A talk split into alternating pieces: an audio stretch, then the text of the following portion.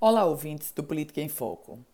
Nosso tema hoje é turismo. Isso porque a Associação Brasileira da Indústria de Hotéis aqui no Rio Grande do Norte, a chamada BIH, divulgou um balanço mostrando que os hotéis potiguares registraram uma ocupação de 88% nesse feriadão da proclamação da República.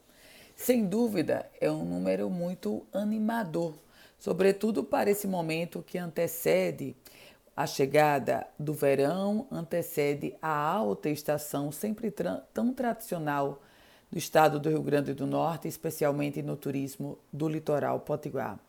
Mas nesse contexto há uma grande preocupação.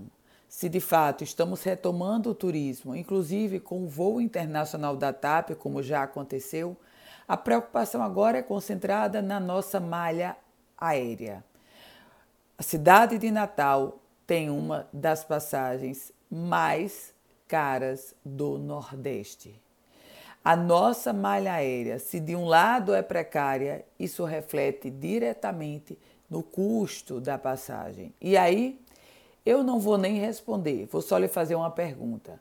Se você tivesse que escolher um destino com uma passagem muito cara ou um destino até um tanto semelhante e com uma passagem mais barata, qual você escolheria?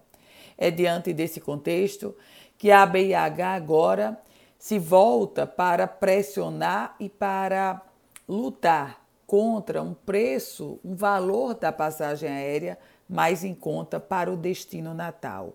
Porque tanto Fortaleza quanto João Pessoa e Recife têm realidades completamente diferentes em se tratando do valor da passagem aérea.